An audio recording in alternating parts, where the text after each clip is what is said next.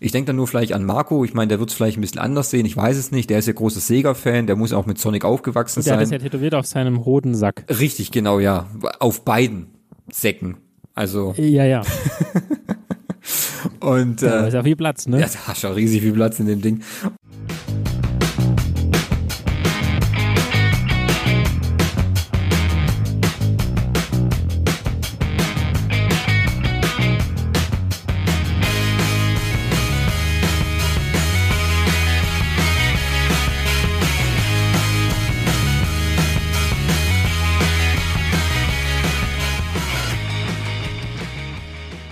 Wir sind wieder zurück mit der Film- und Serienecke, nachdem wir in einer wilden, furiosen Folge im letzten Monat war es schon, oder weiß gar nicht wann genau, vor drei Wochen auf jeden Fall über die Worst und Top Remakes gesprochen haben. Haben wir auch nochmal auf Twitter und Instagram hochgeladen.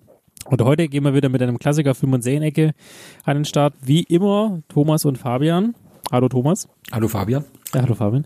Äh, auch wieder nur zu zweit, weil Henning hat ja nicht so, hat's ja nicht so nicht mit Film und Relese ist ja auch irgendwie das ganze Jahr jetzt inzwischen wegen Erderwärmung, ja, also Klimawandel. Wein gibt's jetzt immer.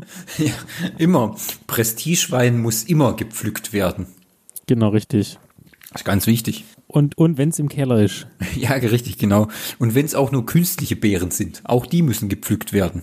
Das ist quasi. Genau, aus Plastik. Ja, genau. Das ist einfach, dass du in der Übung bleibst, weißt du? Ist halt wie Trockenübungen. Weißt du ja, Skispringen gibt's auch im Sommer. Einfach, dass du nicht aus der Übung kommst. Exakt. Ich meine, auch wie Langlaufen. Langlauf ist ja auch, dass sie mit solchen äh, Skiern rumlaufen, wo Rollen dran sind. Richtig. Macht absolut Sinn. Macht total Sinn. Und so ist es auch im Weinberg. Da muss man immer mal einen Probeschnipser machen und so, damit man noch weiß, wie eine Schere funktioniert in einem halben Jahr, wenn man dann wieder ran muss.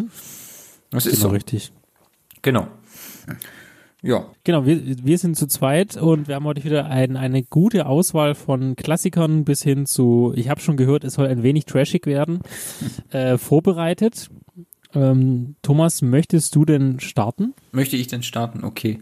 Ja, ähm, ich kann starten. Also. Das ist jetzt eine Frage, du kannst auch sagen, nö. Ach so, ach so, ich, boah, ich wusste gar nicht, dass ich auch eine Wahl hier habe, aber nein, nein, ich, äh, ich, ich fange an. Ich fange an. Ich, du nimmst die Wahl an. Ich nehme die, ja, genau, ich nehme die Wahl an und das Auszählen kann jetzt im Grunde auch stoppen. Also es ist okay so. Ich, äh, ich habe eigentlich gewonnen. Das weiß ich. Das spüre ich auch. Das sieht aber jetzt auf dem Blatt Papier ganz anders aus. Halt den Rand. Für alles Fake News. Also, was habe ich geguckt? Ich hatte ja auch ein bisschen Zeit, weil ich hatte auch letzte Woche Urlaub. Und, äh, Ach, du auch. Ja, natürlich. Ja, du, das, das ist Ende des Jahres, da muss man auch noch mal eine Woche irgendwo noch mal ein bisschen Ruhe, Social Distance reinbringen, um mal ein bisschen runterzufahren und die Gedanken neu so zu sortieren und einfach ein paar Filme angucken. Irgendwo muss man ja Content generieren, oder? Und Äh, du, die Film- und Serienecke bespricht sich nicht von selbst. das ist richtig leider. Und da lief es mir relativ gut rein, dass bei Amazon äh, ein paar neue Filme ins Portfolio geschossen sind. Mit darunter war auch ähm, eine Videospielverfilmung, die am Anfang, wo sie angekündigt wurde und wo die ersten Trailer gekommen sind, relativ viel Aufsehen bekommen hat.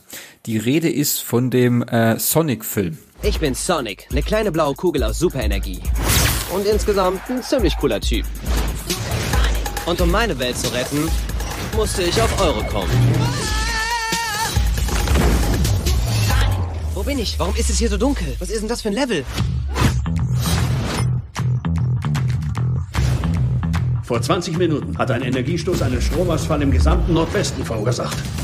Wer ist da? Was machst du in meiner Garage? Die komplette Armee ist hinter mir her. Guten Morgen, mein ländlicher Freund.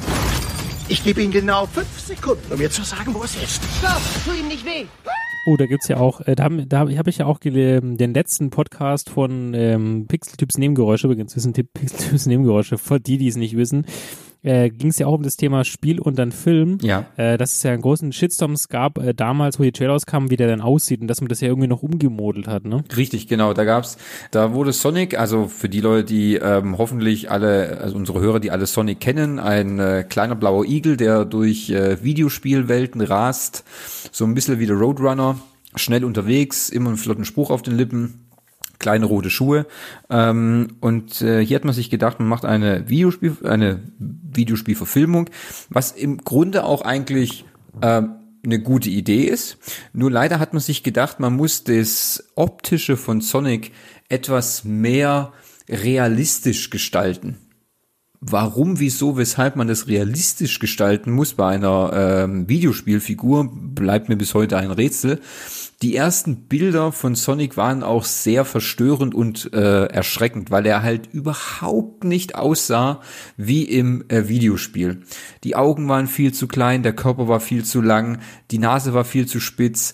Ähm, das hat alles irgendwie überhaupt nicht so zusammengepasst. Das sah halt wirklich aus wie ein Igel, wie, wie, wie ein echter Igel, nur halt in lang und in blau. Das war ein, nach den ersten Trailer war das so ein riesiger Shitstorm, dass sich das Studio gedacht hat, ich muss auch gerade mal gucken, ich weiß gar nicht von welchem, von welchem Studio das eigentlich genau gemacht worden ist. Kann ich jetzt gerade gar nicht sagen.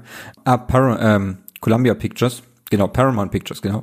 Haben sich dann gedacht, oh shit, wenn jetzt, wenn jetzt der Shitstorm schon so groß ist, ähm, sollten wir vielleicht lieber ein bisschen umplanen und das Design von Sonic nochmal für ein bisschen mehr extra Geld nochmal ummodeln und wurde so auch dann nochmal angepasst. Und ich muss wirklich sagen, das neue Design von Sonic hat viel mehr mit der Optik des Videospielcharakters zu tun äh, als in der ersten Variante. Glücklicherweise wurde der Film dann im Anfang November auf äh, Amazon Prime in die ähm, Prime-Sektion aufgenommen. Das heißt, ich konnte ihn kostenlos gucken, was ich eigentlich relativ gut fand.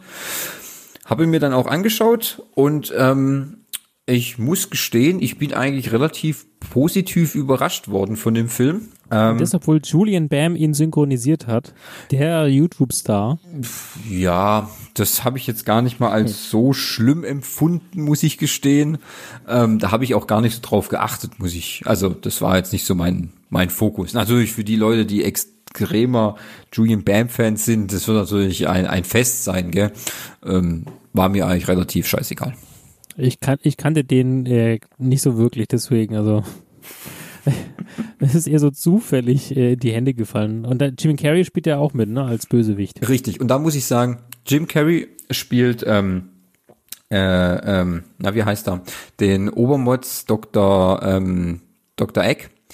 Ähm, und das ist wieder so eine, das ist wirklich so eine Rolle wieder, wie seit langem man bei, Jim Carrey nicht mehr gesehen hat, wo er wirklich wieder sein großes Talent an Grimassen schneiden und überzogene Charaktere wieder vollkommen ausspielen kann.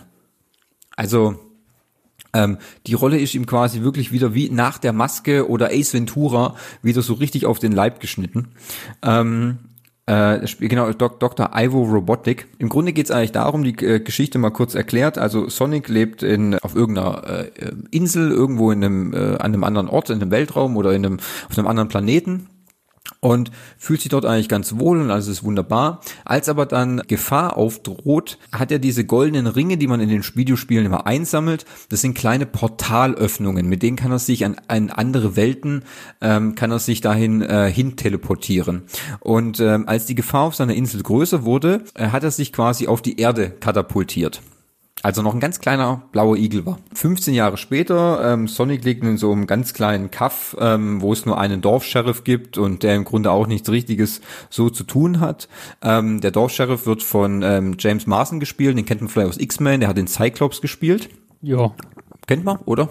Den kennt man. Den ja, kennt, man. kennt man. Genau. Ist im Grunde auch eigentlich alles wunderbar. Ähm, Sonic äh, genießt sein Leben, äh, genießt sein Speed ähm, nur dummerweise kommt es irgendwann zu einem kleinen Fauxpas, als er sich ein bisschen langweilt und äh, er unterschätzt seine Kraft und legt mit einem gewaltigen EMP ähm, äh, Impuls dies halbe ähm, Westküste lahm, ähm, was natürlich gleich den äh, das Pentagon und die äh, äh, Streitmächte auf den Plan ruft und dort leider auch dann Dr. Ivo Robotic gespielt von Jim Carrey, der sich der Sache natürlich annehmen muss. Dann beginnt erstmal eine wilde Jagd nach seinen äh, Ringen, weil die unterwegs auch noch verloren gehen. Sie jagen quasi dann zusammen, ähm, also Sonic und ähm, äh, James Marsden, äh, sein Charakter heißt da Tom Wachowski, ähm, quasi quer durch, durch Amerika, um seine Ringe wiederzufinden und äh, flüchten vor äh, Dr. Robotnik.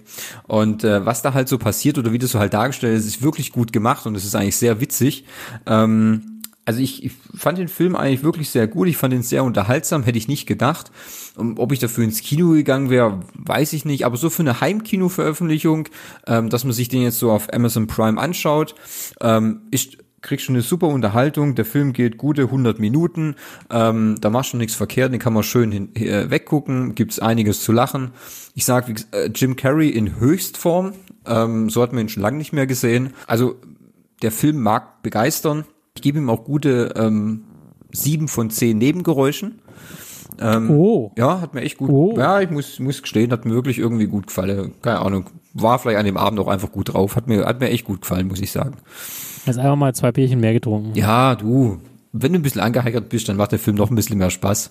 Das ist halt, natürlich, natürlich solltest du auch vielleicht eine kleine Affinität zu Videospielen und vielleicht eine ganz kleine Verbindung auch irgendwie zu dem, äh, ähm, zu dem Charakter haben. Ich denke dann nur vielleicht an Marco. Ich meine, der wird es vielleicht ein bisschen anders sehen. Ich weiß es nicht. Der ist ja großer Sega-Fan. Der muss auch mit Sonic aufgewachsen Der hat das sein. ja tätowiert auf seinem Hodensack. Richtig, genau, ja. Auf beiden Säcken. Also, Ja, ja. und, Da äh, ist ja viel Platz, ne? Ja, da du auch riesig viel Platz in dem Ding. Und äh, ja, nee, ich muss sagen, also ähm, hat mir echt gut gefallen. Kann ich dir nur empfehlen, Fabi, guck mal rein, schaust dir mal an. Ähm, so mal für einen Abend, wie gesagt, 100 Minuten, da gibt's äh, äh, schlimmere Sachen, von denen ich dir nachher erzählen kann, äh, mit denen man seine Zeit vertreiben kann. Da kann man sich auch mal gut Sonic anschauen. Also fand ich gut, hat mir gefallen. Cool. Mensch, das ist ja schon ein fulm fulminanter Start, den du hier hinlegst. Ja. Mit äh, hoher Geschwindigkeit und Sonic Speed. Richtig, genau. Was hat denn der Fabian so gesehen? Ja, ich weiß nicht, ich bin nicht, ich war ja nie, ich war ja nie so ein großer Fan von Sonic. Ich habe es auch gesehen, dass es gab bei Amazon Brian, aber ach, mal gucken. Ich, für mich ist es eher so ein Ding, wenn es mal wirklich ganz langweilig wird, dann werde ich mich mal damit beschäftigen. ja, guck einfach mal rein. Was hat der Fabian geguckt? Der Fabian äh, fängt mal äh, fängt mal mit dem Premium an, was jetzt natürlich auch stark in den Medien unterwegs ist. Ich habe mir das Damen Gambit angeguckt. Aha. Es wird immer Männer geben, die dir was beibringen wollen. Das macht sie kein bisschen klüger. Dann lässt du sie einfach reden und anschließend tust du einfach das, was du willst. Irgendwann bist du Mutterseelen allein. Dann musst du wissen, wie du auf dich selbst aufpasst. Erzähl doch mal den Lesern von Life, wie das so ist. Ich meine als Mädchen. Unter all den Männern. Es stört mich nicht. Schach ist nicht immer Konkurrenz.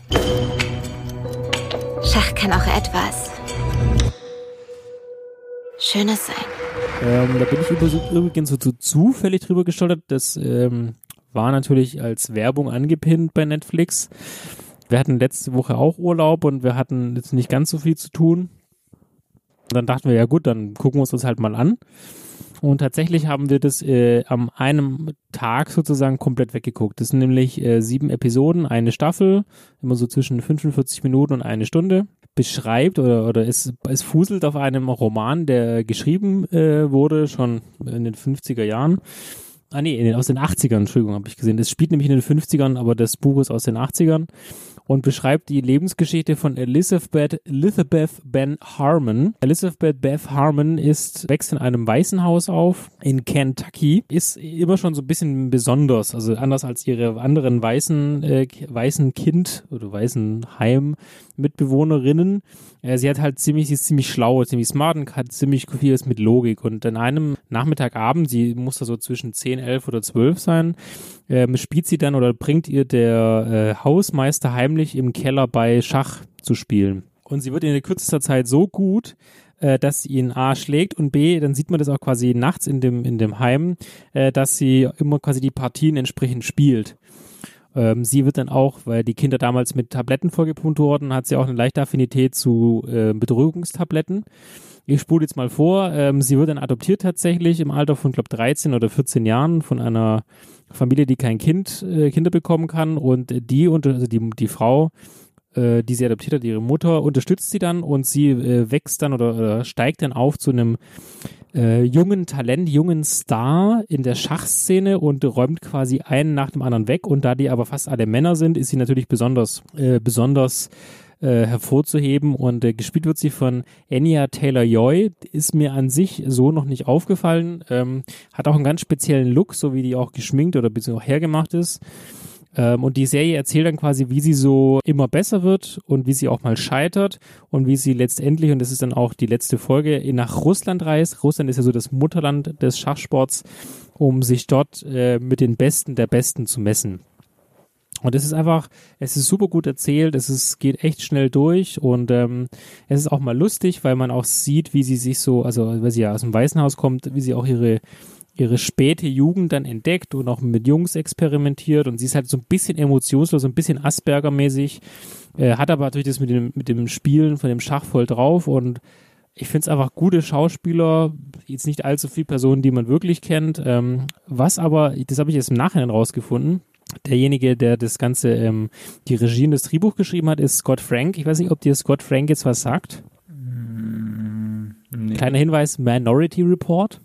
Also. Scott Frank ist ein äh, ziemlich, also ich habe das erst nachher rausgefunden, ist ein ziemlich bekannter äh, Drehbuchautor und Ja. auch Regisseur. Ja, aber man, Unter anderem Out of Sight, Minority Report, Der Flug äh, des Phönix, äh, die Dolmetscherin, also er hat sehr, sehr viele gute Drehbücher geschrieben und hat zum Beispiel auch bei Godless, erinnerst du diese Serie, die wir geguckt haben mit dem Western, Ja. ähm, hat er auch Regie geführt. Also, und man merkt auch so ein bisschen den, den, den, den Stil, der hat eher auch so ein bisschen sehr äh, nicht so bunte Bilder, aber trotzdem sehr auch so lange Kamerafahrten. Er hat das wirklich sehr gut drauf und man, wenn man, wenn man das weiß, dass es auch Godless ist, dann merkt man das schon so ein bisschen, dass es aus seiner, aus seiner Hand ist. Mhm, aber bei ähm, Minority diese Serie. Report, bei Minority Report hat er aber nur das Drehbuch geschrieben, Nur weil Drehbuch. da hat er, da Genau, hat nämlich Drehbuch. Steven Spielberg äh, die Regie geführt. Genau, richtig. Okay, das hätte mich jetzt nämlich auch überrascht, wenn du mir das gesagt hättest. Ähm, Nee, nee, aber er hat zum Beispiel den äh, Saturn Award fürs beste Drehbuch gewonnen für Minority Report. mhm, okay. Also das ist eine tolle Serie, also ich kann es nur jedem empfehlen, es ist wirklich eine tolle Mini-Dramaserie, die man echt schnell weggucken kann.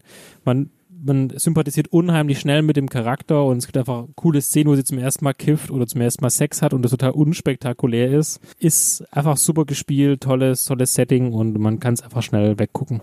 Kann man nur empfehlen, das Damen Gambit. Kann ich ähm, bestätigen, ich habe die Serie auch angeguckt letzte Woche. Anraten oder nicht anraten, ich habe gewusst, dass du das anschaust und ich habe gedacht, ich gucke dann auch mal rein. Dann hätten wir nämlich auch mal eine Serie ähm, in der Film- und Serienecke, über die wir gemeinsam reden können. Und ähm, ich muss auch sagen, dass mir die äh, Serie unglaublich gut gefallen hat. Die hat einfach einen coolen Look.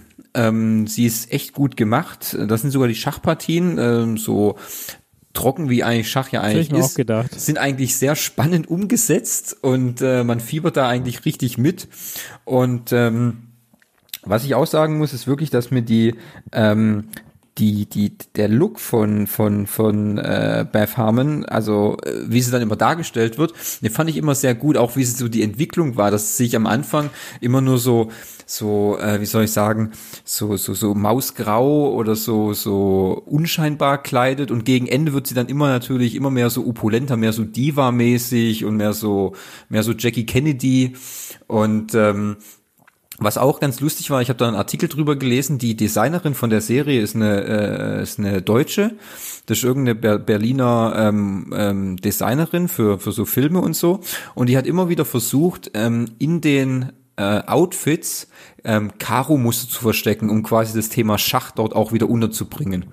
Wenn du ähm, Ah, okay. der, der, wenn du nämlich dann das nochmal vielleicht guckst oder so, oder wenn, wenn, wenn ihr das da draußen schaut, dann achtet mal drauf, weil Beth trägt unglaublich oft ähm, Karo-Muster, was dann das ist, dieses, den Bezug zum Schach wiederbringen soll. Das fand ich eigentlich ganz witzig. Das habe ich so gelesen, wo ich in der vierten, fünften Folge bin und dann ist es mir auch äh, vermehrt aufgefallen, dass es, dass er das trägt.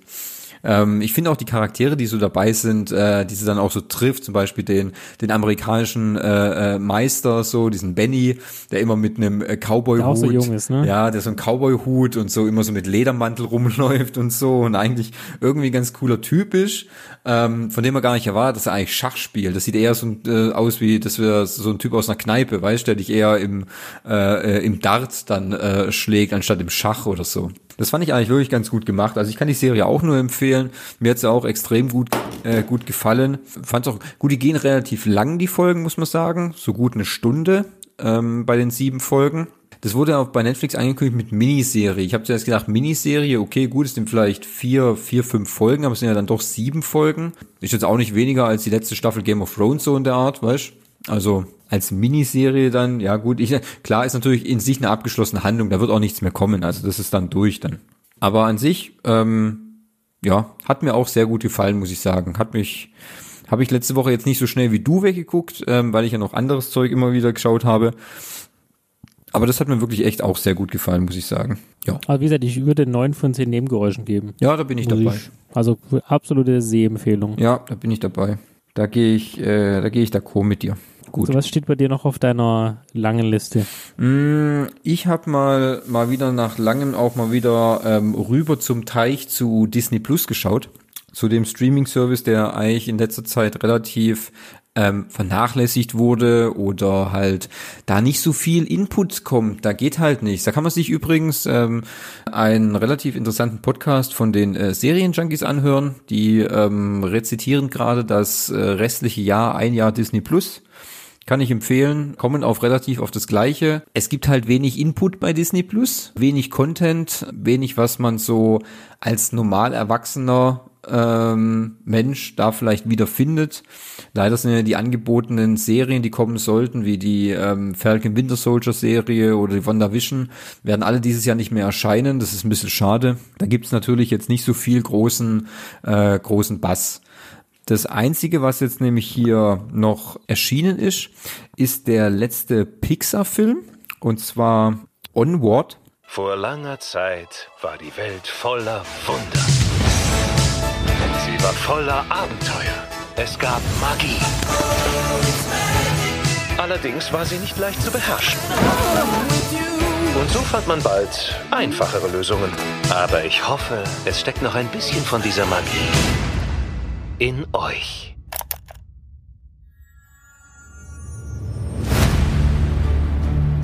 Er sagte nur, dass ich euch das geben soll, wenn ihr beide über 16 seid. Das ist ein Zauberstab. Dad war ein Zauberer. Euer Vater war Buchhalter. Dieser Zauber bringt ihn zurück. Was? Was? Dad wird wieder lebendig? Das ist nicht möglich. Doch, ist es. Und zwar damit. Keine halben Sachen. Und zwar, das ist ähm, ein animierter Fantasy-Film von Pixar, ähm, der quasi sich in einer, der spielt in einer magischen Welt, in der die von Fabelwesen bewohnt werden. Ähm, und da ist es quasi so, der, die Hintergrund der Geschichte ist so, in der Welt leben äh, diese ganzen Fabelwesen, Trolle, Elfen, wie heißen die, Zentauren, weißt ähm, diese halb Mensch, halb Pferd Ja. Und so. Äh, Und am Anfang ist es so, wie man es so aus einem klassischen Märchen kennt. Alle tollen durch den Wald und so und äh, überall gibt's Magie und Zauberer. Aber so ein bisschen wie bei uns, irgendwann äh, schleicht sich so die moderne Technik äh, in diese Welt hinein und aus dieser fabelhaften Welt wird dann einfach eine normal durchtechnisierte ähm, äh, äh, moderne Stadt und moderne Welt und äh, der Zauber geht so langsam verloren. Die, die Figuren sind immer noch vorhanden, also es gibt immer noch Trolle, Elfen, äh, Zentauren, aber anstatt dass ein Zentaure halt äh, üb- äh, 100 Kilometer pro Stunde läuft, fährt er halt ein Auto, weil es halt einfach geschickter ist. Ja, das ist halt dann alles so ein bisschen, ja, äh, äh, natürlich wie bei Pixar übrig, halt alles sehr witzig aufgezogen, sehr charmant gemacht. Und die ähm, Hauptcharaktere in, ähm, in diesem, äh, wie soll man sagen, in dieser, in dieser Geschichte sind die beiden Brüder äh, Ian Lightfoot und äh, äh, Barley Lightfoot. Das sind so zwei äh, Gnome. Und da, äh, die haben ihren Vater verloren. Schon lange, der ist äh, verstorben. Ian Lightfoot, der, äh, der jüngere Bruder, hat ihn im Grunde eigentlich nie richtig kennengelernt und äh, äh, bedauert es halt nun mal sehr. Zu seinem, ich glaube, 18. Geburtstag oder so, wenn ich mich jetzt richtig entsinne, bekommt er aber noch ein äh, letztes Geschenk von seinem Vater und zwar einen Zauberstab mit einem Diamanten, ähm, mit dem er ihn noch mal einen Tag äh, äh, wiederbeleben kann quasi. Ähm, leider geht der Zauber etwas schief und äh, das alles, was er von seinem Vater kriegt, sind quasi nur die Schuhe und die Hosen bis zum Gürtel. Und dann ist Schluss. Und dann macht er sich mit seinem Bruder Barley, ähm, der ein relativ durchgeknallter, verrückter Typ ist und auch so diese ganzen äh, ursprünglichen Mythologie-Sachen steht und ähm, so ein bisschen, weißt du, ähm, ähm, für die Leute, die immer gerne Dungeons and Dragons spielen, das spielen die in dieser Welt auch, aber da ist es quasi so, als würdest du eine alte Geschichte wieder erzählen. Wie wenn wir äh, Kriegsspiele spielen, was ja früher auch mal war, spielt Dungeons and Dragons quasi so die äh, Vergangenheit wieder. Wo andere schon nicht mehr dran glauben, ist er davon fest überzeugt, dass alles sowas natürlich noch gibt.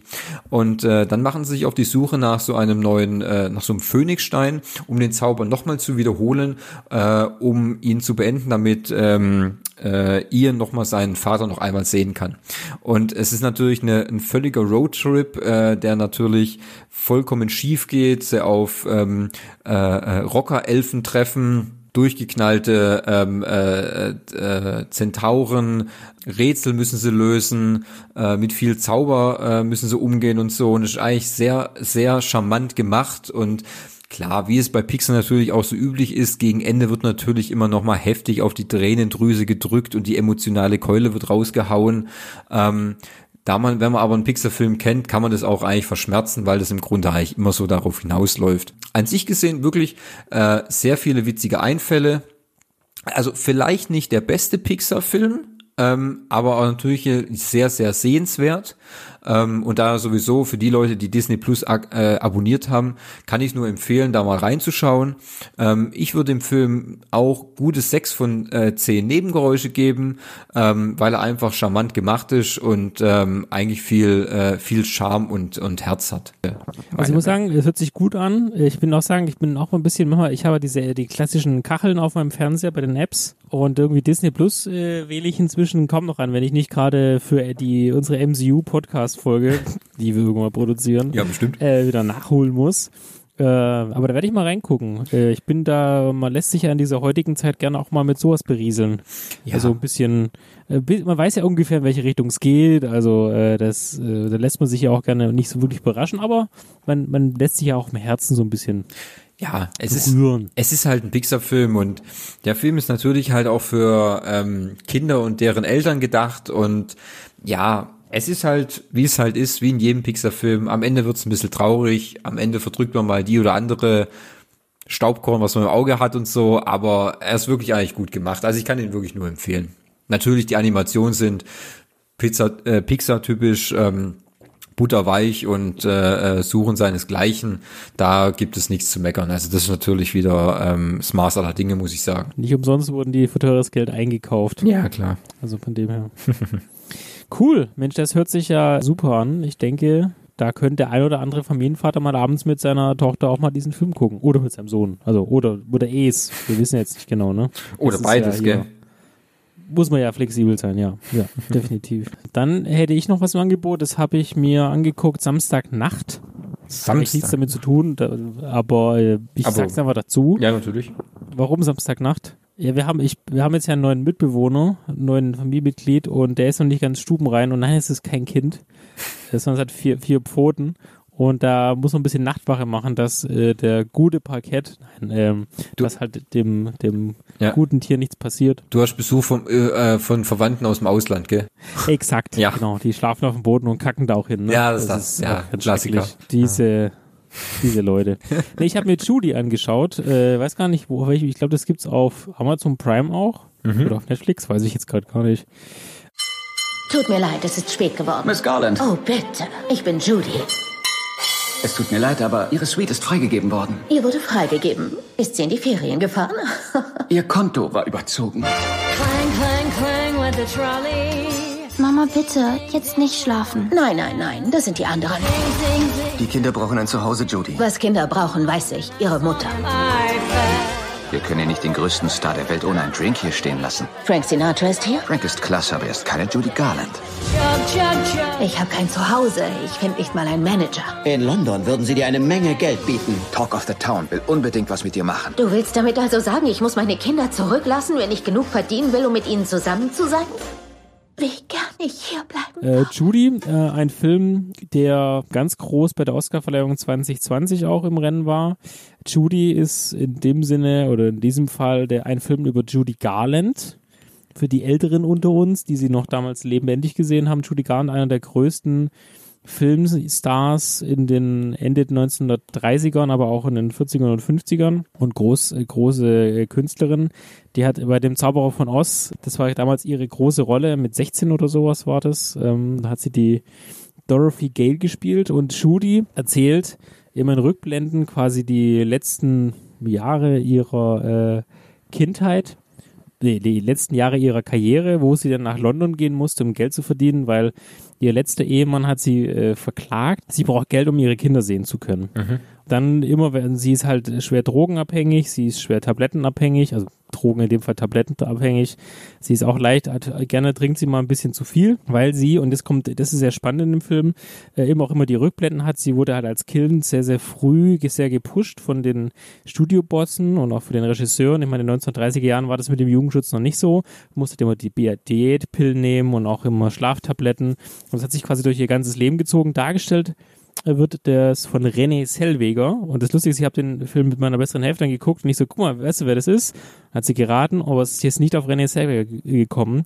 Diese René Selweger, die auch den Oscar für die beste Hauptdarstellerin bekommen hat für diesen Film, spielt die wirklich so nah. Ich habe ein bisschen dann gegoogelt nach Bildern. Also die ist wirklich nah dran. Ist echt gut auch gemacht. Es ist ein paar lustige Passagen. Man muss aber sich so ein bisschen reinfallen lassen, weil der Film von der Story her immer, es ist immer, eigentlich immer das Gleiche. Man sieht diesen, man sieht sie abstürzen, man sieht die Vergangenheit, dann sieht man wieder einen Auftritt, wo sie auch singt. Sie hat zum Beispiel Somewhere Over the Rainbow ist ein ganz bekanntes Lied auch von ihr. Mhm. Sie singt auch ein paar Mal dann auf der Bühne.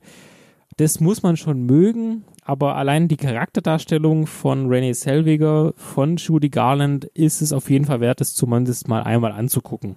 Ja, ähm, aber man darf jetzt nicht erwarten, dass es total crazy Wendungen gibt, weil am Ende ist sie sehr jung, glaube mit 47 gestorben, äh, einer Überdose Schlaftabletten. Hm.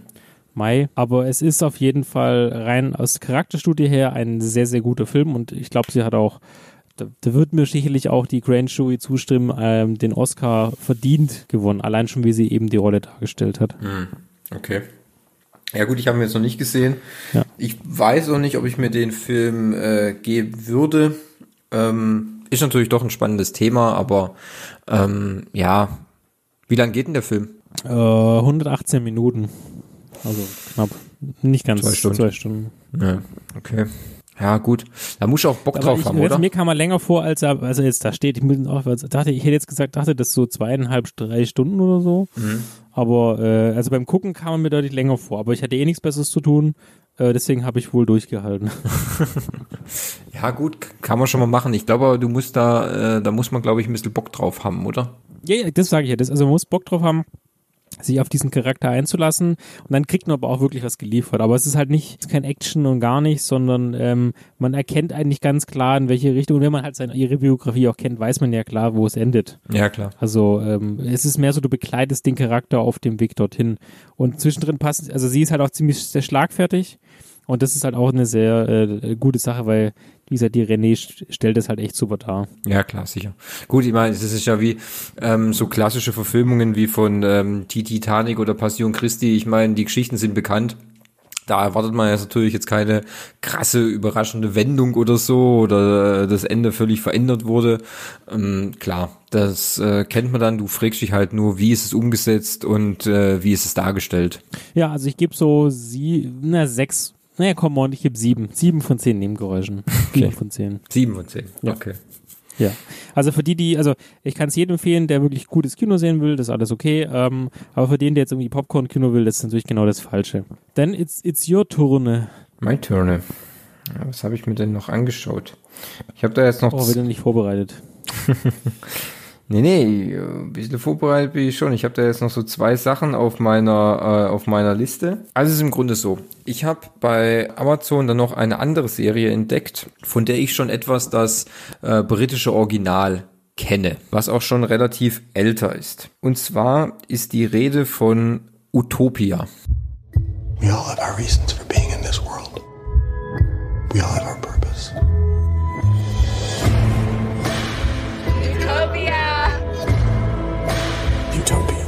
is a story about a genius scientist who made horrible viruses. Ebola, MERS, Zika, predicted in dystopia years before the first case in the real world. Yeah, you're one of those, huh? it all has to mean something. What have you done today? Also Utopia ist ursprünglich eine britische äh, Thriller-Serie aus dem Jahr 2013. Ähm, hat es auf zwei Staffeln geschafft und ähm, umfasst immer so als sechs Episoden. Also das kann man auch quasi als Miniserie bezeichnen. Es wurden aber nach der zweiten Staffel gab es keine weiteren und es gab auch keine weiteren äh, Staffeln wurden in Auftrag gegeben. Ähm, kurz zur Handlung. Ähm, Utopia, ähm, die die namensgebend für diese für die für die für die Serie ist quasi eine in der Serie äh, befindliche Graphic Novel, die genauso heißt Utopia, ähm, die anscheinend ähm, Voraussagungen für ganz schlimme Weltkatastrophen prophezeit. Im Internet haben sich vier, soll man sagen, also haben sich vier Fans dieser, dieser Graphic Novel ähm, getroffen äh, oder gefunden, die unbedingt wissen wollten, weil es immer wieder Auszüge aus Utopia gibt, wie denn das, der ganze Roman ähm, zustande kommt, weil in diesem, in diesem, in dieser Graphic Novel sind immer wieder ganz kleine Hinweise auf verschiedene ähm, Katastrophen, ähm, und äh, Pandemien und äh, ähm, soll man sagen halt äh, schlimme Voraussagungen versteckt. Diese vier diese vier Charaktere, das ist quasi die äh, Medizinstudentin Becky, dann so ähm, Ian, ähm, dann ein Verschwörungstheoretiker, der hat einen mega geilen Namen, der heißt Wilson Wilson. Und der äh, waren die Eltern aber kreativ. Mega kreativ, gell? Also grandios. Und dann noch ein elfjähriger Junge namens Grant. Und die machen sich auf die Suche nach, ähm, nach Utopia. Fängt im Grunde alles relativ harmlos an. Ähm, da gesellt sich zu dieser Gruppe gesellt sich aber noch ein weiterer Charakter, der auch titelgebend in dieser Graphic Novel ist, und das ist Jessica Hyde. Ihr Vater hat diese Graphic Novel geschrieben oder gezeichnet, sagen wir es mal besser so. Es gibt aber noch ein ganzes umspannendes Netzwerk von Leuten, die diese Graphic Novel haben wollen, dies ähm, äh, um aus ihren Nutzen zu ziehen. Verschiedene ähm, Killer, eine Organisation, die sie das Network nennt. Ähm, und die gehen auch ganz hart über Leichen, um an diese Graphic Novel ranzukommen. So mal die grobe Handlung davon. Ähm, da es leider kein, keine weitere Staffel von, von Utopia gab, aber die Fanbase sehr groß ist, ähm, hat es sich Amazon gedacht, okay, geben wir doch ein Remake in Auftrag. Gesagt, getan. Utopia, die US-Version, ist jetzt quasi, ich glaube auch seit 1. November entschieden, äh, erschienen habe ich relativ zufällig auf Amazon entdeckt. Ähm, titelgebend ist sogar, dass John Cusack dabei ist, als prominentester Darsteller, muss man sagen. Das Thema ist, also die, die Geschichte an sich ist relativ die gleiche, mit immer ein paar Abwandlungen und so. Das spielt auch nicht in, in, in England, das spielt natürlich in Amerika und so weiter und so fort. Ähm, was mir allerdings dann nicht so gefällt, das ist jetzt natürlich dann nur für die Leute, die auch die Serie kennen, mir gefällt so ein bisschen der Look und die, ähm, die Darstellung der britischen Originalserie einfach etwas besser als die amerikanische Variante. Da gefallen mir die Charaktere auch etwas besser. Gerade so von, ähm, gerade die titelgebende Jessica Hyde, die immer wieder, die, die sehr äh, wie soll man sagen, die ist sehr konsequent in ihren Dingen, geht auch immer über Leichen, akzeptiert im Grunde eigentlich keine Gegenmeinungen. Äh, die finde ich im amerikanischen Remake relativ stressig und äh, unglaublich die hat mich schon nach zehn Minuten, hat die mich einfach schon so angekotzt. Der, der wollte ich einfach schon Wird einfach. dieser Charakter bitte sterben? Ja, sofort. Irgendwie einfach so, wo ich dachte, gut, es wird eh nicht passieren, aber kann ich einfach mal eine, eine reinhauen? Die kotzt mich gerade unglaublich an. Das empfand ich im britischen Original eigentlich nicht so. Warum? Keine Ahnung. Liegt es an der Schauspielerin? Liegt es an der Darstellung? Hat mir eigentlich nicht so gut gefallen es gab auch immer kleine Unterschiede. Die, die, die Gruppe wird auch immer von zwei Killern gejagt, die relativ durchgeknallt sind. Einer von den Killern fragt, egal wen er trifft, es ist völlig egal, ob er, ob der damit was zu tun hat oder nicht, aber fragt ihn jedes Mal, wo ist Jessica Hyde? Immer wieder in so einem ganz monotonen Ton. Das wurde dann immer so zum, das wurde schon zum Markenzeichen von der Serie und äh, ähm, da gab schon T-Shirts, die, die dann gedruckt worden sind. Dieser äh, ikonische Satz kam im amerikanischen Remake leider nur ich glaube, ein oder zweimal vor, was ich ein bisschen schade fand. Das, äh, wobei derjenige den Charakter eigentlich relativ gut nachgeahmt hat. Habe ich aber dann trotzdem komplett durchgeschaut. Das witz, witzigerweise dann an einem Abend plus ein Morgen. Es gibt acht Folgen, die gehen alle so 40, 45 Minuten mal 50 Minuten. Ist definitiv darauf ausgelegt, dass es eine zweite Staffel gibt. Also ähm, das Ende ist ähm, heftigst offen, da muss man nicht drüber diskutieren. Wahrscheinlich wird es dann auch die zweite Staffel vom britischen Original weiterführen. Wahrscheinlich auch mit kleinen eventuellen Abweichungen. Ja, ich sag mal so, ähm, kann man mal reinschauen ähm, schwierig, schwierig einen ähm, Zugang zu dem Material zu finden, weil es schon sehr abgedreht ist und man schon auf so auf so Zeug natürlich stehen muss. Äh, einfacher wird sein, wenn man schon das britische Original kennt und das auch gemocht hat. Dann kann man höchstens sagen, okay, ich finde das amerikanische Remake einfach scheiße und dann gefällt mir halt einfach nicht. Aber zum Vergleich zu ziehen, kann man sich das schon mal rangucken. Ich würde der ganzen Sache aber dann nur mal so fünf von zehn Nebengeräuschen geben, ähm, weil mich halt einfach manche Charaktere unglaublich genervt haben, die mich aber im Original nicht so angestresst haben, muss ich gestehen. Was man auch sagen muss, die Serie ist sehr brutal. Also die ist sehr explizit und brutal. Da werden einem schon mal auch äh, Augen mit Löffeln ausgerissen und so. Ja. Also passiert sowas nicht in einer guten Kantine, wenn mal wenn mal wieder jemand zu viel äh, Pommes auf den Teller getan hat oder so? Wenn mal wieder Linsen- und Spätzletag ist, dann kann das schon mal vorkommen. Genau. Natürlich, genau. klar. Ähm, ja. Deswegen gibt's relativ selten Linsen mit Spätzle, weil die Gefahr einfach zu groß ist. Jetzt auch gerade in Corona-Zeit, wo man ja Abstand halten soll. Aber wie gesagt, ist, ist so ein Fall, wo ich sage, musste das wieder sein? Ähm, macht es jetzt besser, nur damit es ein amerikanisches Remake ist? Hm, komisch, können wir vielleicht aus dem letzten Podcast. Ja, also ich sag, kann man schon mal machen, kann man auch mal angucken. So ganz überzeugt hat's mich halt noch nicht. Da muss vielleicht noch ein bisschen was kommen. Meine Meinung. Hört sich doch schon mal ganz gut an. Wobei, ähm, ich muss, muss mich ja wundern, warum es ein amerikanisches Remake gibt, weil die Briten an sich ja auch äh, Englisch sprechen. Wir hatten ja immer das Argument angeführt, dass es ja die falsche, die falsche Sprache ist. Naja, das ja, ist mal überraschend. Ich glaube, ich glaube halt einfach, weil ähm, es muss ja irgendwo ein Remake geben oder Channel 4, da lief es damals, haben gesagt, wir machen keine dritte Staffel. Ähm, es wäre relativ unwahrscheinlich, dass es in ihrem, dass ein anderer Sender das remaked. Also macht es ja nur so Sinn, dass es ein anderes Land, in dem Fall dann Amerika, halt einfach nochmal ähm, in ihrer Version rausbringt. Einfach auf Amerika runter, ja. runtergemünzt. Also die, Schauspieler müssen ja auch bezahlt werden und irgendwie angestellt, die müssen was tun, da kann man auch mal was remaken. Ja, selbstverständlich. Ja, cool. Wie viele Nebengeräusche gibst du denn? Äh, fünf von zehn, habe ich ja schon gesagt. Hast du nicht zugehört, gell? Ah, fünf von zehn, Entschuldigung. Ja. ja ich, ah, war, ah. Wieder, war wieder beschäftigt mit meiner, no meiner Rakete. Na, äh, okay. Wenn äh, du, mit dem Astra-Rakete. Wenn du ihn so nennst, ja natürlich, ja natürlich, klar. Wenn du ihn, wenn, wenn ja. du ihn so nennst, ja. ja ich bin gerade total, ich bin gerade total mit Astra-Rakete verliebt. Muss sagen, ich mag das echt voll gerne. Echt? Das ist echt top. Ja, okay, ja. Mhm. Ähm. Kann man auch gerne mal äh, abends trinken, so zwei, drei, sechs Dosen. äh, klar, kann man selbstverständlich, klar. Warum auch nicht? Nach einem stressigen, nach einem stressigen Tag kann man sich ruhig mal eine Rakete gönnen, gell? Kannst du denn, hast du denn noch was auf der Pfanne oder ist, ist jetzt gleich, äh, ist gleich Boarding oder? Ja, bo bo wir boarden jetzt gleich Richtung äh, Teutoburger Wald. Wir beide. Echt? Drakes! Lassen wir uns von den Römern unterwerfen? Oder wehren wir uns?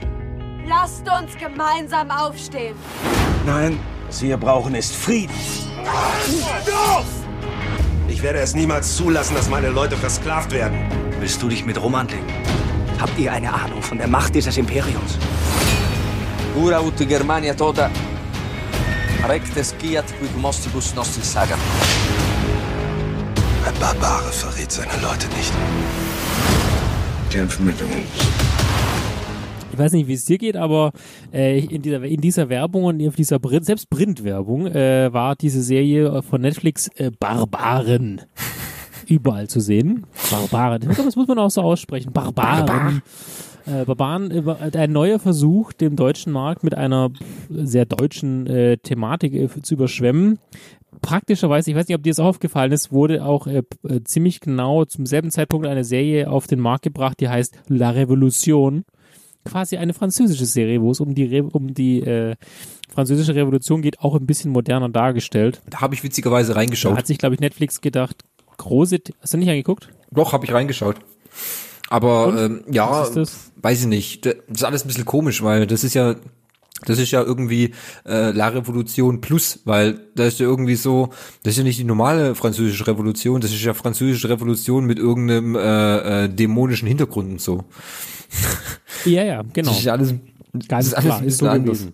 Ja, natürlich. Das ist die wahre ja, aber Geschichte. Ich glaube, das ist, es läuft so in die Richtung, dass Netflix sagt, okay, wir wollen jetzt explizit Serien produzieren, die eben historische Inhalte die, derer Länder ähm, darstellen. Und ich glaube auch in diesem Zuge ist die Serie Barbaren, wie gesagt, man muss es so ein bisschen, bisschen tiefer aussprechen, Barbaren ähm, mhm. äh, gekommen Barbaren. Er handelt um wahrscheinlich die größte Schlacht, die in Deutschland jemals gewonnen wurde. Ich meine, da sind wir jetzt ja nicht so ganz verwöhnt. Äh, aus 2014 haben wir ja nicht allzu viel gewonnen.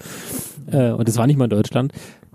Ja. Ähm, Gib ich dir recht? Be- beschreibt, beschreibt die, die, die Vorgeschichte zur Schlacht am, am oder im Teutoburger Wald. Ich glaube, ich glaube, im Teutoburger Wald ist der korrekte. Und äh, da geht's um quasi drei große Charakter, die es wohl auch geschichtlich so gegeben haben soll. Den Arminius, die Tusnelda und Volk, Volkwin Wolfsperr, wobei ich glaube, der ist ähm, historisch nicht belegt, aber der Kollege Varus, den gab's auch in Wirklichkeit.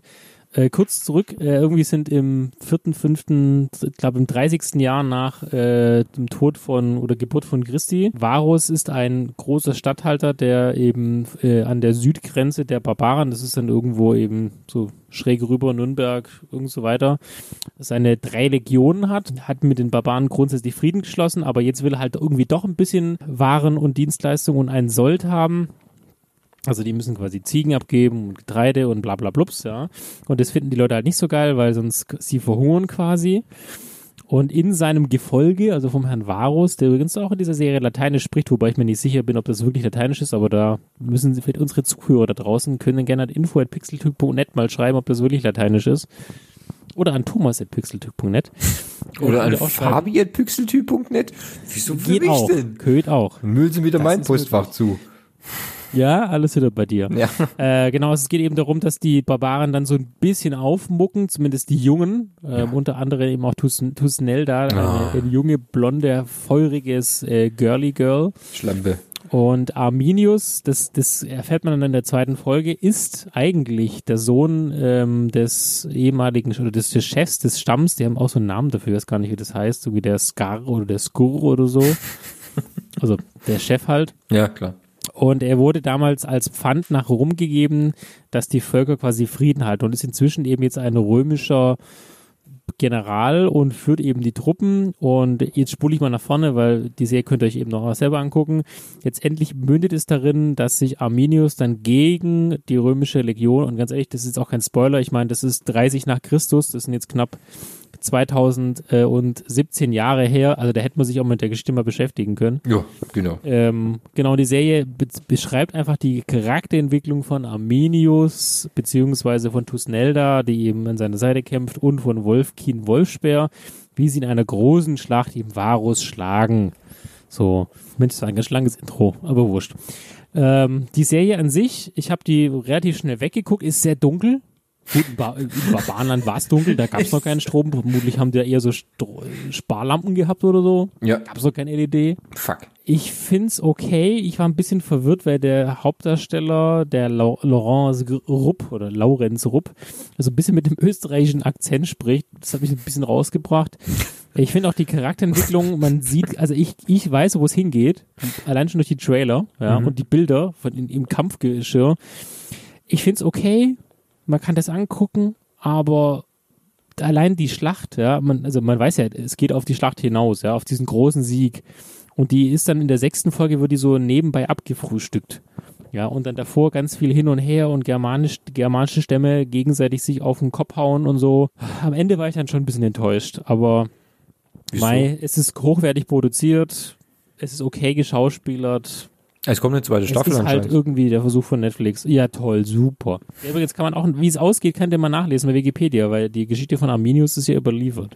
Ja, und äh, wieso hast du dich abgeholt gefühlt? Warst du da völlig, du hast gesagt, du wurdest rausgebracht. Warst du dann auch quasi schon im Barbaren-Outfit auf dem Sofa und äh, Äh, ja, ja, ich hatte mit Kriegsbemalung äh, hatte ich schon angelegt. Ja. Ähm, die kurzen Hosen extra und auch mein Holzbeil lag schon äh, griffbereit. Gold. Aber nee, also es ist halt irgendwie so ein bisschen deutlich klischeebehaftet, die Rollen. So diese Blondine, die sich ähm, über- übertrieben, also die Frau, die sich quasi emanzipiert und dann auch kämpfen will. Gut, ja, wo das- die kämpfen kann oder wo die soll, die Ja, gut, war, wo das die ist- hätte verschenkt werden soll für fünf Pferde. nur fünf. Aber das ist doch, das ist doch wie bei, ähm, das ist doch wie bei ähm, hier Vikings. Ähm, hier Lagerta, kennst du nicht? Ja gut, ich habe das nie gesehen, deswegen bin ich da. Aber ähm, wenn du auch in den äh, einschlägigen Foren und Bewertungsseiten guckst, da steht dann ganz klar, Ähm, es ist quasi in der ähnlich wie Liebe, Gewalt und Mythologie im, im Rahmen von Game of Thrones und Vikings, Vikings weil das eben gerade schwer in äh, Mode ist. Ja? Die Mhm. deutsche Variante daraus. Ja. Also, das gab's in Vikings auch. Ich meine, da waren auch, äh, da haben die Frauen auch ordentlich zugeschlagen. Da hat Lagerta ordentlich austeilt, sag ich dir. ich weiß nicht, es ist halt, das ist, das kann man sich angucken, wie gesagt, es ist eine hochwertige deutsche Produktion.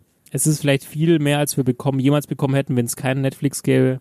Aber ähm, auf dem Niveau von anderen Serien bewegt sich das halt meiner persönlichen Meinung nach nicht. Kann man schon so machen. Ich gebe fünf von zehn, sechs von zehn Nebengeräuschen. Sind wir großzügig, sechs von zehn Nebengeräuschen. Äh, wenn ihr es euch anguckt, guckt es vielleicht nicht an, wenn es total, total hell draußen ist, weil es ist so dunkel. Äh, es ist wirklich dunkel. Es ist wirklich dunkel. Okay, okay, okay. Ja, also ich habe das auch gesehen, mir wird das auch immer vorgeschissen auf Netflix. Muss aber gestehen, dass mir das, also es hat mich jetzt noch nicht so gefixt, dass ich sagen, da habe ich jetzt mal Bock wieder auf Barbaren. Ja, ich weiß nicht. Habe ich einfach keinen Bock. Muss, Ja. man, muss man da in Wie Stimmung gesagt, sein? Wahrscheinlich, ja. Fragst, fragst du mal Marco, der hat da sogar einen Artikel auf äh, pixeltyp.net drüber geschrieben. Ja, wunderbar. Das, ist nett. Er ist ein Barbarenfreund quasi. Wie Freund, also ich glaube, er ist, er ist relativ positiv eingestimmt, aber ähm, ich glaube auch nicht, dass er jetzt total on fire war für Hm. sieben, acht oder zehn von Nebengeräuschen. wie viel äh, Folgen sind es eigentlich? Äh, sechs müssten das sein, sechs Folgen. Sechs also es Folgen. geht dann doch relativ schnell. Wie gesagt, aber fünf Folgen ist halt Hinführung, eine Folge ist Gib mir aufs Maul. Na, okay. Äh, und äh, wie viel, äh, was ist die Minutenanzahl? 60 oder wie? Ja, 45 bis 60, sowas. plus Ah, minus. Okay. Okay. Also es kann man schon ganz gut weggucken. Ich habe, glaube ich, drei Tage gebraucht, um es zu gucken. Also es ist okay. Es tut keinem weh. Ne? Aber dass eine zweite Staffel kommt, Arminius wird getötet von seinen eigenen Leuten. So, uh, sorry, habe ich gespoilert. Oh, Fabi. Ja. Das kann nicht wahr sein. Wirklich. Hier steht, geht auf Wikipedia, steht interne Stammeskonflikte und Tod. In den Jahren 9. bis 12. nach Christus gehörte zu den Verbündeten Arminius auch die Cherusker, Brugherer und bla bla bla. Diese ermordeten ihn in der Schlacht um Marbot. Braucht ihr nicht gucken. Zweite Staffel ist durch. Ja. So, was hast du noch, auf- was hast du noch auf, dem, auf der Pfanne? Welches, welches Spiegelei brutzeln wir noch bei dir? Also einen habe ich noch. Einen habe ich noch. Und zwar einen, einen wahnsinnigen, einen wahnsinnigen Trashfilm. Äh, Ich weiß gar nicht, Henning und ich, wir waren bei ihm, wir haben eine Lampe dran gemacht, im Bad, ähm, die mir sogar runtergefallen ist, die ganze habt Lampe. eine Lampe angehabt, oder? Das Nein. war doch eher das. Nein, wir Ihr haben eine- Lampe an. Ja, wir haben, wir haben eine Lampe an die Decke gemacht, die mir auch noch aus der Hand gefallen ist. Sorry doch mal für das, aber passiert. Es war dunkel, was will ich machen? Nachdem wir die erfolgreich äh, an die Decke gemacht haben und es, sie leuchtet auch noch, also bis dato, ob sie jetzt noch leuchtet, weiß ich nicht, haben wir gedacht, was gucken wir uns denn an? Gucken wir mal auf Netflix. Ah, so rumgesappt.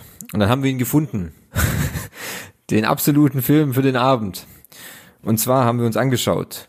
Zombie Massacre 2, Reich of the Dead.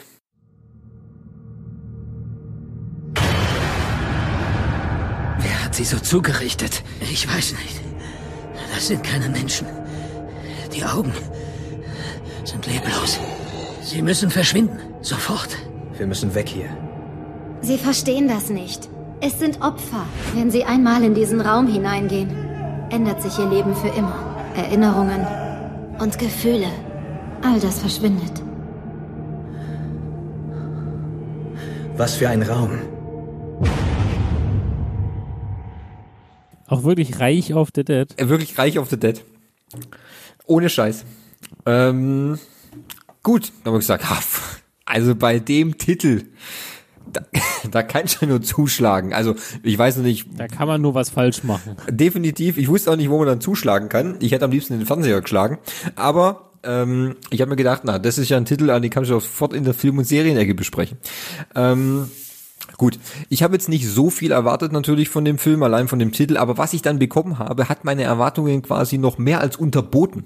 Also, wenn ich meine Erwartungen in den Keller gesetzt habe, wären sie im Erdkern reingefallen. Ja, wie soll ich sagen? Also, wir befinden uns im Jahr 1944. Was war 1944? Zweiter Weltkrieg, ganz klassisch, gell? Wir begleiten eine Gruppe von GIs, scheißegal wie die heißen, tut auch überhaupt nichts zur Sache, weil der ganze Spaß spielt nämlich, ähm, so wie es aussieht, also die Geschichte suggeriert uns, es spielt irgendwo in Deutschland. Wenn man die Flora und Fauna anguckt, definitiv nicht. Ähm, das muss irgendwo in Italien gewesen sein. Ähm, ganz prominent auch jedes Gebäude, also wirklich jedes Gebäude hatte überall irgendwo ein Hakenkreuz hingebeppt. Wirklich so als es gab kein freie Fläche, Das wo man klingt nach Deutschland. ja, weil es auch so wirklich so provokativ, wirklich überall ein Hakenkreuz, dass man auch ja weiß, okay, hier sind wir im Zweiten Weltkrieg, da kämpfen wir gegen Nazis. Selbstverständlich, klar, weil überall klatschen die Deutschen ja so ein Hakenkreuz dahin. Also wirklich auf jeder Säule, auf jeder Wand. Dass es nicht noch eine Bettdecke gab, wo kleine Hakenkreuze drauf waren. Das erinnert, hätte mich dann schon ein bisschen an äh, Böhmermann erinnert oder so, weißt äh, oder oder oder hier Switch Reloaded, wo sie wirklich das völlig übertr- übertreiben mit den, wo sie dann Hakenkreuzteppich und so gemacht haben. Das hätte, hätte gerade noch so gefehlt. Ähm, gut. Mal abgesehen davon, wir begleiten eine Gruppe von GIs, die sich irgendwo verschanzen. Es spielte auch quasi immer alles in einem kleinen Vorhof. Ähm, sie, sie sind zu viert, wenn ich mich noch richtig erinnern kann, ähm, und infiltrieren dann ein Gebäude. Erstaunlicherweise treffen sie dann auf ähm, Zombies. Einfach auf Zombies. Absolut sinnlos. Äh, voll, sinnvoll, sorry, sinnvoll. Ja, ich de definitiv. Ähm, die Maskenbildner, also ich sag mal so, wenn du dir ein Faschinger Maske kaufst, sieht es im Grunde genauso aus. Ist aber immer noch Also nicht. doch so gut. Doch so gut, ja. Ist aber immer noch nicht wirklich die grandioseste ähm, äh, Szene in dem Film. Die grandioseste Szene in dem Film, äh, es gab zwei, ähm, war dann so, einer der GIs stirbt leider. Okay, klar, dramatischer Moment, muss passieren. Er liegt auf dem Bett und äh, seine seine Kameraden betrauern ihn und ähm, sind wirklich äh, betrübt. Es gibt eine Nahaufnahme äh, seines Kameraden vor seiner Leiche. Man sieht äh, im Hintergrund milchig verschwommen sein Gesicht, immer noch gut zu erkennen. Ähm, davor dann der äh, GI, der jetzt einen ähm, irgendeinen geschwängerten Monolog von sich hält und traurig ist, äh, dass äh, Jack, Joe, Johnny, was weiß ich, äh, verreckt ist. Und just in diesem Moment, du wirst es nicht glauben, blinzelt die Leiche. Okay. Das hätte ich erwartet. Also das ist auch mindestens notwendig. Es ist wahnsinnig. Aber du äh, äh, glaubst jetzt etwa, wenn ich dir sage, jetzt blinzelt die Leiche, dass er dann wieder als Zombie aufsteht. Nein, er hat einfach, der Schauspieler hat einfach geblinzelt. Also das war gar nicht geplant. Nein, das, war gar nicht geplant. Nein, nein, das war nicht geplant. Er hat einfach geblinzelt. Ja. Und ich habe das, ich habe das erst gar nicht gesehen. Ich habe das so verträumt in den, in den, in, in, in dieses äh, ins Schauspiel reingeschaut. Augen geguckt. Nein, in Augen. Ja, richtig. Und er hat dann gesagt, hey, hast du es gesehen? Was habe ich gesehen? Ja, guck, der hat dort geblinzelt. Was? Nee, doch. Guck, ich spiele zurück. Spule zurück. Gucken wir nochmal hin. Und siehe da, er, er hat einfach hart geblinzelt, der Typ. Okay, cool, kann man mal machen. Ja, okay. Dann es geht weiter. Ähm, eine ganze Horde von diesen schlecht äh, äh, make-up-tierten Zombies äh, läuft, laufen auf die GIs zu, die immer in der gleichen Ecke standen und äh, äh, auf die Zombies dann geschossen haben. Das äh, witzigerweise, ähm, äh, als die Zombies dann an der Seite getroffen wurden, also so äh, so im im ich sag mal so im Rippenbereich oder so, da ich weiß ja nicht, was man da so für, für Adern hat. Ich meine, ich wurde noch nicht angeschossen. Aber in anderen Filmen ist es nicht so, dass wenn du da in die Seite geschossen wirst, dass Wie, du wurdest noch nicht angeschossen. ja, aktuell. Also der Hut, wo du wohnst, erwarte ich also, dass ich jeden Tag ein Drive-By-Shooting habe hier. Mindestens, ja. Ähm, jedenfalls wurde dann einer der Zombies so in die Rippen geschossen. Und ich kann dir sagen, ich weiß ja wirklich nicht, wie viel ähm, Adern und Blutgefäße da langlaufen, aber der hatte quasi direkt aus der direkt aus der Seite eine Blutfontäne, äh, fünf Liter rausgeschossen, wo ich mir denke, okay, das kenne ich jetzt eigentlich nur, wenn du eine Hauptschlagader erwischt, aber nicht einfach nur, wenn du die Seite reinschießt. Wirklich, die platzten alle auf, als wären sie überfülle Wasserballons äh, und sind völlig, völlig überspritzt dann geworden mit ganzem Blut. Denk mir, Das kann doch alles gar nicht sein oder so. Ähm, und das Geilste war dann, nachdem wirklich das ganze Feld voller Zombies war und die alle niedergeschossen haben, der Ober-GI dann sein Fernglas rausgeholt hat, um auf die, äh, um auf den Platz zu schauen und dann wieder die Frontale auf den äh, ähm, äh, GI dann kaum, wie er durch das Fernglas guckt von vorne. Was glaubst du, spiegelte sich dann vorne in den Gläsern? Der Regisseur, der Tonassistent und der Kameramann. Hey, toll. Oh, Dann und- hätten wir die auch mal kennen. Ich meine, im Abspann, das ist nur ein Name. Man braucht doch mal ein Gesicht zu diesem Namen. Ohne Scheiß, ich kann dir sagen, wirklich. Du hast die so deutlich gesehen, wo ich da, die stehen da da, der eine hatte Shorts an, wo ich dachte, wow, okay, wir haben dann nachgeschaut. Okay, der, der Film hat nur eine Mille gekostet, aber so ein bisschen Anspruch kann man doch haben, oder? Ja, bisschen, also das ist ja gerade mal das Budget, äh, das Buffet. Ja, aber wirklich, wo ich mir denke, verdammte Scheiße, das siehst doch in der Post-Production, dann schneidest du die Scheiße doch halt irgendwie anders oder sagst, hey, das müssen wir nochmal machen, das kann man einfach nicht bringen, wirklich irgendwie, weißt du, der, das Brutale ist halt, der Film war halt auf Ernsthaftigkeit getrimmt. Das heißt, das war nicht irgendwie wie so ein schlechter Slapstick-Film, wo das halt, weißt du, wie so, wie so ein Scary Movie oder so, so, so, so ein Date-Movie, weißt du, wo halt wirklich das, wo das ja bewusst überdreht ist und bewusst schlecht gemacht ist. Nee, das war ja auf Ernsthaftigkeit getrimmt.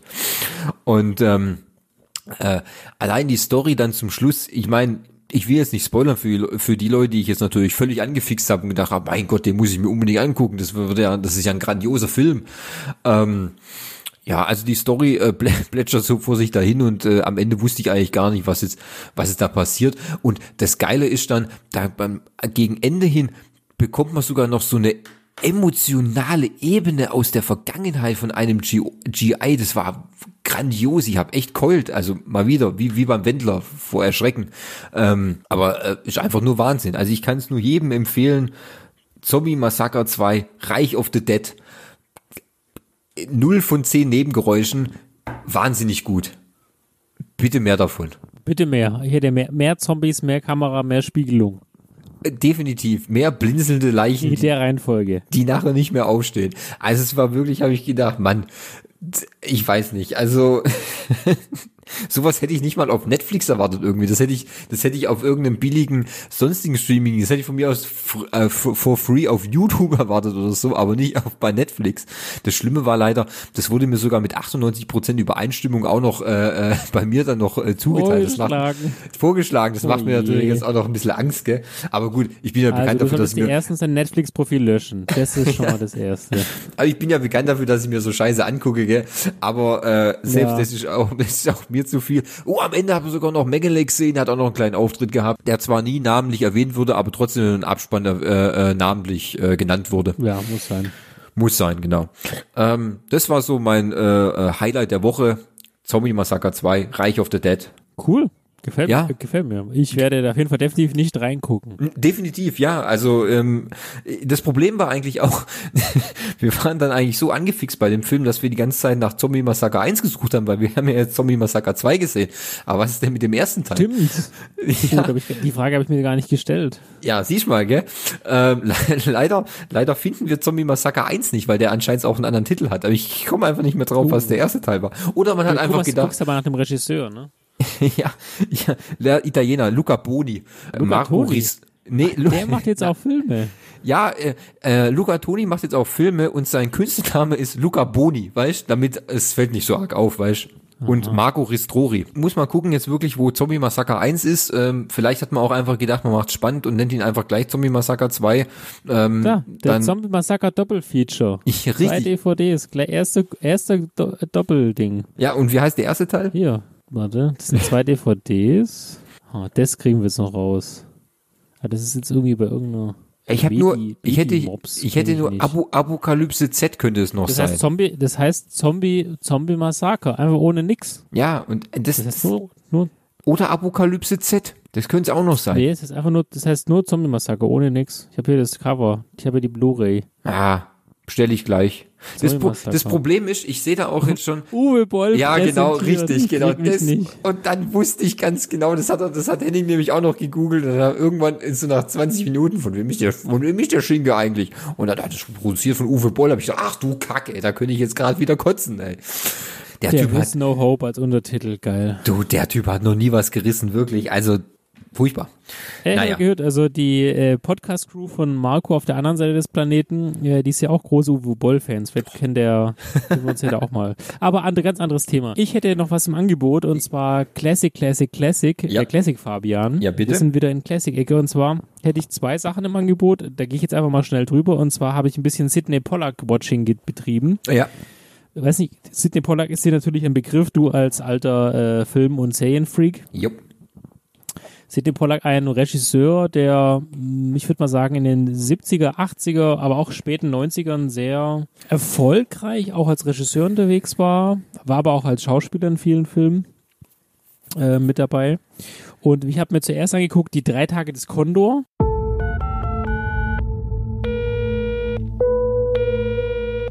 Ihr Major. Identifikation? Was? Ihre Identifizierung. Mein Name ist Turner. Ich arbeite für Sie. Hören Sie. Identifizieren Sie sich. Äh, Condor. Schadensmeldung. Was heißt Schadensmeldung? Der Umfang des Schadens. Niemand lebt mehr. Dr. Lab, Janice, Ray, Harold, alle dort sind tot. Condor ist ein Amateur. Er ist ängstlich, unberechenbar. So einer kann sogar einen Profi täuschen. Ich arbeite für den CIA. Ich bin kein Spion oder sowas. Ich lese nur Bücher. Wir spielen kleine Spielchen.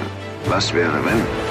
Es sind sieben Wurde Menschen mir vorgeschlagen auf Amazon Prime. Ich weiß gar nicht wieso, aber ist okay. Drei Tage des Condor. Der ist sehr gut. Ich Robert hatte Redford. immer schon von diesem Film geguckt. Genau. Mhm. Robert Redford äh, mimt dort Joseph Turner, äh, die Haupt, der, den Hauptdarsteller des Films. Mhm. Ähm, und der Film beginnt unheimlich langsam. Also es ist auch ein Film, der sehr langsam erzählt wird, aber wirklich gut ist, auch 113 Minuten. Robert Redford spielt Joseph Turner, wie gesagt, ist ähm, Analyst in einer CIA-Außendienststelle in New York und diese wird dann überfallen und alle Mitarbeiter werden getötet. Nur Robert Redford kann ähm, quasi, weil er sich frühzeitig zum Sandwich holen holt, Sandwich holen äh, geht, kann, überlebt er es und wird dann aber gejagt ja, und versucht dann aufzuklären, warum denn seine Kollegen ermordet wurden. Ähm, ist dann so ein bisschen, ich will jetzt mal ein bisschen Agenten-Thriller-mäßig, so politisch, Polit-Thriller, Agenten-Thriller. Ähm, ist super geschauspielert, ist aber halt, ist der Film ist von den, ist Ende von Ende der 70er, entsprechend ist er auch nicht jetzt so mit Action lastig, ist sehr viel äh, Kopffuck, ist, sp- sieht man aber auch das schöne New York der 70er Jahre. Mhm. Also kann man nur empfehlen, ich würde jetzt ungern den Plot auflösen, weil der echt sehr, sehr spannend ist und Ja. ähm, im Prinzip kann man den Film auch kein zweites Mal ähm, sich angucken, weil dann ist es eben Ja, klar. Willst du mal einen witzigen, gelöst. willst du mal einen witzigen äh, äh, Fun Fact hören? Ähm, Ja, gib Gas. viele haben, du kennst doch Captain America 2, hm? ähm, The äh, Winter Soldier. Ähm, da spielt ja auch Robert Redford mit. Und ähm, viele haben gesagt, dass ähm, die Rolle, die er da spielt, des äh, Alexander Pierce, ähm, äh, nahegelegt ist an die Rolle von äh, äh, die drei Tage des Kondors, weil er da ähnlich äh, verschwörungstheoretisch äh, unterwegs ist quasi. Analyst halt, ne? Ja, genau, richtig. Was natürlich dann so ganz leicht angelegt, angelehnt ist, weil äh, auch äh, Captain America 2 eher so, mehr ist halt mehr ein Spionagefilm und äh, kein so ein reiner ähm, oder halt so aufgebaut ist, sagen wir es mal so. Hat, hat den Charme davon. Aber ich finde es halt echt sympathisch, weil also zum Beispiel Max von Südow spielt dort auch mit Mhm. äh, in Filmen. Auch der, der ist ja bekannt. Und der, äh, man, man, man erkennt auch immer, wenn der Charakter so in Gefahr geht, aber es ist halt nie so, äh, so aufgeregt, wie sozusagen heute so Fast and Furious und andere Filme das darstellen, sondern es ist eher so eine beklemmende Angst, die man so um den Charakter oder den Hauptcharakter Robert Redford hat. Aber man weiß halt, oder wenn man den Film jetzt guckt, weil aus den Jahren 75 ist er auf jeden Fall schon bei uns ein Nebengeräusche Filmklassiker. Da ist es halt, ähm, man, man weiß ja nicht ganz, wie der Film sich entwickelt, wenn man halt zum ersten Mal guckt. Und ähm, also jeder, der mal ein bisschen gute alte Kost äh, nachholen will, dem kann man auf jeden Fall drei Tage des Kondors empfehlen. Und dann im nächsten Schritt wurde mir, ich vermute, weil ich den einen Film geguckt habe, auch ähm, die Firma Mitch, der Brief, den Sie von Bendini, Lambert und Locke erhalten haben, war der einzige, der abgeschickt wurde. Wir wollen Sie haben. Und? Steht Ihnen ein Angebot vor? Es beinhaltet eine Gratifikation und wir würden einen neuen Mercedes für Sie leasen. Plus einer zinsgünstigen Hypothek. Für ein Haus mit Rasen drumherum? Und einer Doppelgarage. Das sind nette Leute, Abby. Okay, ich bin davon mehr beeindruckt als du, weil du damit aufgewachsen bist. Hättest du je gedacht, dass ich mal ein sechsstelliges Gehalt beziehen würde? Ja, selbstverständlich. Da wir hauptsächlich mit Steuern und Wertpapieren zu tun haben, sind unsere Mandanten sehr wohlhabend. Das erfordert absolute Diskretion. Sie wollen niemanden, der von Hause aus Geld hat. Entschuldigung, das verstehe ich nicht. Sie sollen arm und hungrig sein. Wenn man sein Geld nur aus einer Quelle bezieht, dann neigt man dazu, ihr gegenüber absolut loyal zu sein. Marty Kusinski und Joe Hodges sind ums Leben gekommen. Angeblich gab es eine Explosion auf dem Boot. vorgeschlagen. Auch ein Film von Sidney Pollack aus dem Jahr 1993, also ein bisschen älter. Inzwischen mit einem äh, jungen Tom Cruise, ähm, der dort äh, Mitch McDeary spielt, ein aufstrebender Anwalt, der, ich glaube, in Harvard war und jetzt eben von den besten Universitäten umworben wird, nee, den besten Anwaltskanzleien umworben wird. Und er geht dann zu einer, äh, einer Kanzlei, die eigentlich nicht so groß ist, aber trotzdem ein Prestige hat. Und diese, diese Firma, also der, ähm, es, es fudelt ja auch auf einem Roman von äh, John Grisham. Mhm. Er ist ja auch ein, äh, quasi der bekanntesten Autoren äh, solcher ähnlicher Geschichten. Also der hat ja Ähm, nicht nur auch die Jury, die Firma, die Akte, also das ist das Wort der, äh, die und das ist sehr oft, also auch die Schuld, die, Ja. Be die Begnadigung, kann man sich mal durchgucken. Wobei, sehr, wobei man auch sagen muss, dass amüsant. die Jury ist auch ein brutal guter Film. Ja, Also, die ist, kann der, ist, man- der ist richtig stark. Also, da hätte ich Rain Man jetzt, ist auch von ihm. ja, Oder der Regenmacher, Entschuldigung, ist ja die. Das, das ist anders, ja. Das ist nicht der Film mit Dustin Hoffman, aber der Regenmacher mit äh, Danny DeVito und Matt Damon, die ist von ihm äh, auch Genau. sehr gut. Wirklich, also die Grisham-Filme sind wirklich sehr, sehr gut. Also auf die Jury hätte ich auch mal wieder Bock irgendwie. Also der ist echt gut gemacht. Es ist halt immer so ein bisschen Mindfuck. Also es geht halt darum, dass eben Tom Cruise mit seiner Freundin Janine Dribbelhorn, äh, die, die damals irgendwie auch relativ bekannt war in vielen anderen Filmen, die war doch in Waterworld mitgespielt hat. Gut, ob der Film jetzt so gut ist, ist eine andere Frage. Und eben Tom Cruise wird eben diese Kanzlei eingeführt, kriegt alles in den Arsch gepustet, kriegt einen günstigen Kredit, kriegt einen dicken Sportwagen. Aber er kriegt relativ schnell raus, dass die Firma eben so dubiose Geschäfte mit Kunden aus Chicago macht. In dem Fall ist die Chicagoer Mafia. Und er wird halt so schnell reingezogen, dass er quasi schon dann auch mitschuldig ist in gewissen Weise, weil er eben mitgearbeitet hat. Und er versucht dann irgendwie aus der ganzen Sache wieder rauszukommen. Und das ist so der zweite Teil des Films, wie er quasi versucht, die äh, anderen Anwälte, denn andere Anwälte, die es versucht haben, auch auszusteigen, wurden ermordet. Ja. Und ähm, das kriegt er auch mit und versucht halt eben auszusteigen. Und äh, gerade so die letzte halbe Stunde ist eigentlich komplett von der Geschwindigkeit. Da geht es einfach darum, immer einen Schritt voraus oder nach einem Schritt voraus zu sein, äh, weil die Firma eben niemand aussteigen lässt, solange er tot ist. Und äh, also ist echt super gemacht und eigentlich erst so in den letzten paar Minuten wird wirklich aufgelöst, ob alles so gut geht. Ähm, so dass eben Tom Cruise mit seiner besseren Hälfte rauskommt. Auch hier von den Schauspielern. Ed Harris spielt mit, ist dort ein FBI-Agent. Dann auch Gene Hackman hat eine große Rolle äh, als der Mentor äh, von Tom Cruise. Also kann man nur empfehlen. Klar, beim, wenn man es zum zweiten Mal guckt, dann ah, kennt man halt auch schon das Ende. Aber ähm, kann man als, wenn man Bock drauf hat, als äh, Thriller, so als Überschrift nur empfehlen. So meine, das war so meine Sidney Pollack bisher Guckerei. Ja, das sind aber auch wirklich gute Filme. Also Sidney Pollack hat immer viele gute Filme gemacht. Also da kann man, kann man nichts dagegen sagen. Ah, der, ich sehe gerade, der hat die Dolmetscherin gemacht, wo er, damit schließt sich der Kreis. Er hat äh, die Dolmetscherin gemacht, wo Scott Friend das Drehbuch geschrieben hat. Mhm. Ha? Ja. Der, der Kreis schließt sich. Ja, doch, da gibt's einige gute Sachen von ihm. Kann man, kann man echt so sagen. Ja, damit wäre ich, ich hätte noch Waterworld im Angebot, aber das würde ich jetzt einfach mal gekonnt weglassen, weil pff, man, man, Da wir mal haben jetzt ja auch schon knapp Stunde 14. Ich Waterworld kannst du ja aufheben für die nächste äh, Variante. Stimmt. Ich habe jetzt nämlich sonst auch nichts mehr. Nach dem Zombie-Massaker bin ich durch. Äh, Vielleicht Du, guck ich, hat sich ausmassagert. ich, ich gucke mir dann bis zur nächsten Film und Serie, ey, gucke ich mir dann den ersten Teil an und schau, wie, äh, was da passiert ist. So. Ob es wirklich so scheiße ist. ja, ob auch der erste Teil so richtig geil ist. Wir hören präsentiert von Uwe Boll. Oh. Ja, genau. Also wenn ihr auch noch spannende Filme habt, die ihr uns mal rüberschieben wollt, info at Nebengeräusche, äh, info at Nebengeräusche, es ist info at äh, pixeltyp.net oder auch thomas at pixeltyp.net oder fabian at pixeltyp.net könnt ihr uns schreiben. Guckt mal per pixeltyp.net vorbei. Das würde uns freuen. Lasst ein Like da, gebt, äh, folgt uns bei Spotify, gebt uns fünf Sterne bei Apple oder wo auch immer ihr uns hört. Ja. Ja, Und genau. äh, was machen wir heute noch? Heute, was machen wir noch? 20.15 Uhr. Ah, ich will noch ein bisschen, jetzt will ich mal ein bisschen Star Trek gucken. Ich habe noch eine neue Serie im Petto, über die will ich jetzt noch nicht so viel sagen. Die würde ich mir gerne für die nächste Film- und Serienecke aufheben. Da hätte ich noch Bock drauf. Ansonsten den Abend ein bisschen ausklingen lasse. Äh, morgen schon wieder Donnerstag. Hm. Die Wochen gehen schnell rum. Und ähm, ja, relativ entspannt. Bei dir? Sind, sind ja nur noch sechs Jahre äh, Lockdown, ne? Habe ich ja gelesen. ja. Äh, äh, wenn, wenn, wenn du Michael Wendler fragst, ein Leben lang. Ein Leben lang. Genau. Lebe lang. Nee, ich habe vorher so was gelesen, um jetzt mal ein bisschen Corona-technisch unterwegs zu sein. Äh, und zwar, wenn, wenn der Impfstoff ab März verfügbar wäre Mhm. und man 60.000 Menschen am Tag impfen würde, was wohl jetzt ziemlich, also ich bin jetzt ja kein Profi, aber 60.000 sind wohl ziemlich viele, Mhm. ja. Dann bräuchte man bis 2024, um die notwendige Herdenimmunität von 70 Prozent zu erreichen. Nicht schlecht. Da muss ich mal ganz sagen, Freunde der Sonne, da werden wir uns noch ganz schön lange im Homeoffice hören und auch ein paar Masken tragen. Gut, kann man das nicht so wie bei so Waldbränden machen? Da fliegen dann so Hubschrauber über die Städte und dann lassen die das einfach so runterrieseln? Ja, aber die haben doch alle ihre Aluhüte auf, das würde dann abgewehrt werden. Ah, ja, das ist natürlich scheiße Ja. dann. Ja, gut, Ja. okay. Ja. Dann würde ich einfach sagen, wie, wie mit allen anderen Sachen, einfach in die Lebensmittel mischen.